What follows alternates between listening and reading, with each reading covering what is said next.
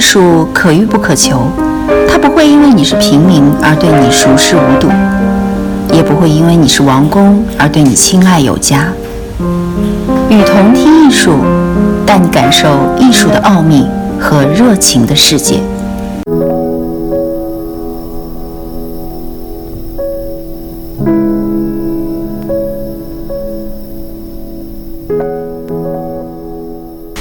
今天为大家带来的依然是高居翰所著的《隔江山色》中的一段。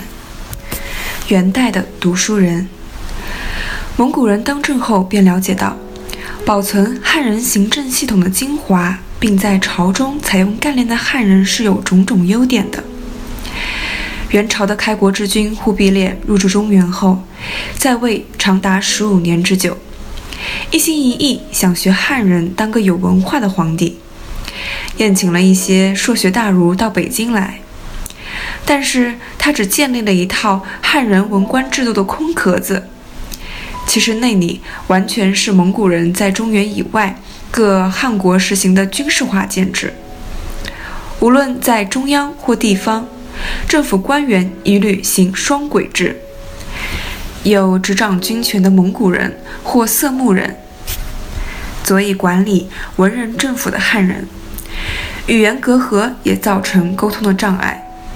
忽必烈本人从来无法直接和他的汉人下属对话。应召识蒙古人之路的汉人为数甚少。对大部分的读书人而言，在宋朝他们可以按部就班的升迁，但是在元朝便困难重重了。新王朝一开始便设下了社会阶级。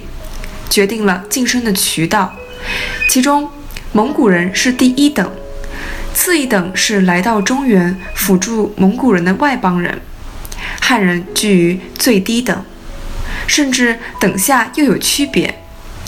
而东南部，也就是长江流域以及以南所谓的江南地区，曾经是南宋故都所在，此地的汉人更受歧视。部分是因为他们对前朝依然忠心耿耿。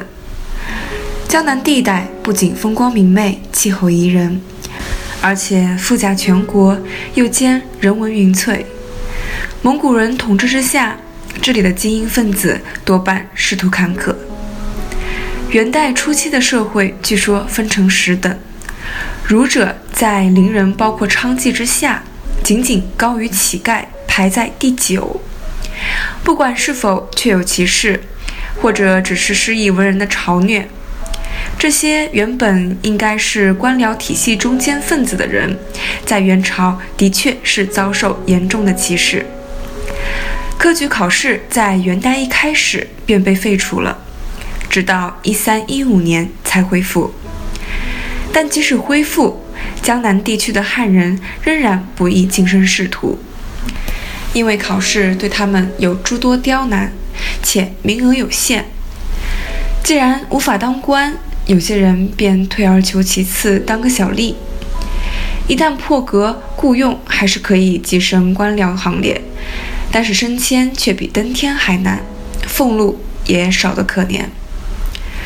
除了以上所说的障碍之外，是便捷降敌为奇耻大辱，这种心结也使得大部分的知识阶层迟迟不愿加入新朝。比较幸运的人可以靠持有土地或变卖家产为生，其他人只有教书、行医或者算命。有一些人知名度够，便可以文人或作家的身份谋职，尤其是到了元代末期。他们通常隶属于职业工会、书会，写作墓志铭和序言之类来赚取润笔费，不然就编剧本。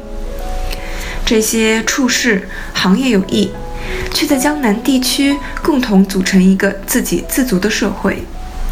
在这里，传统的价值得以保存，过去的种种还受敬重。在这个世界。虽然无法完全摆脱不利的外在环境，但心灵是逍遥自在的。读书人可以把自己的人际关系只局限在一群意气相投的朋友之间。他们可以借着诗笔、书法和画艺，在这个圈子中，或是在历史上拥有一些地位，甚至是名声。蒙古人夺权之后，专制的统治使此起彼落的抗暴运动变得徒劳无功，直到十四世纪中叶才有大规模的叛变。是故，在元代早期，世人拒绝臣服蒙古人。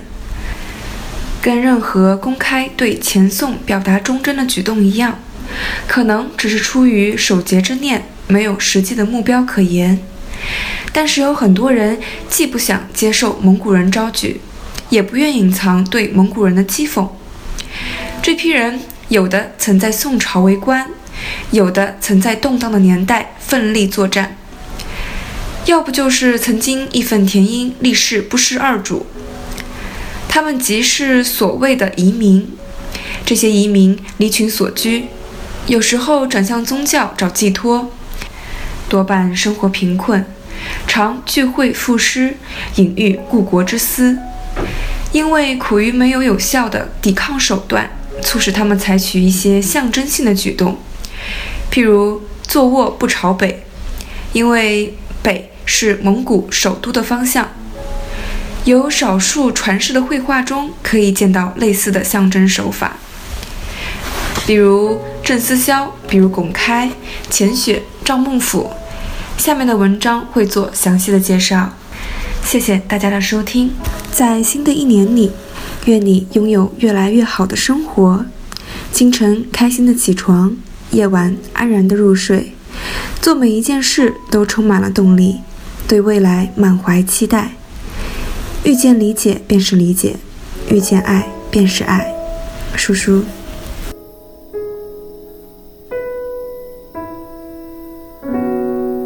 我是雨桐听艺术的主播舒舒，把你愿意分享的关于艺术的文章发给我们，我们会分享给更多的人。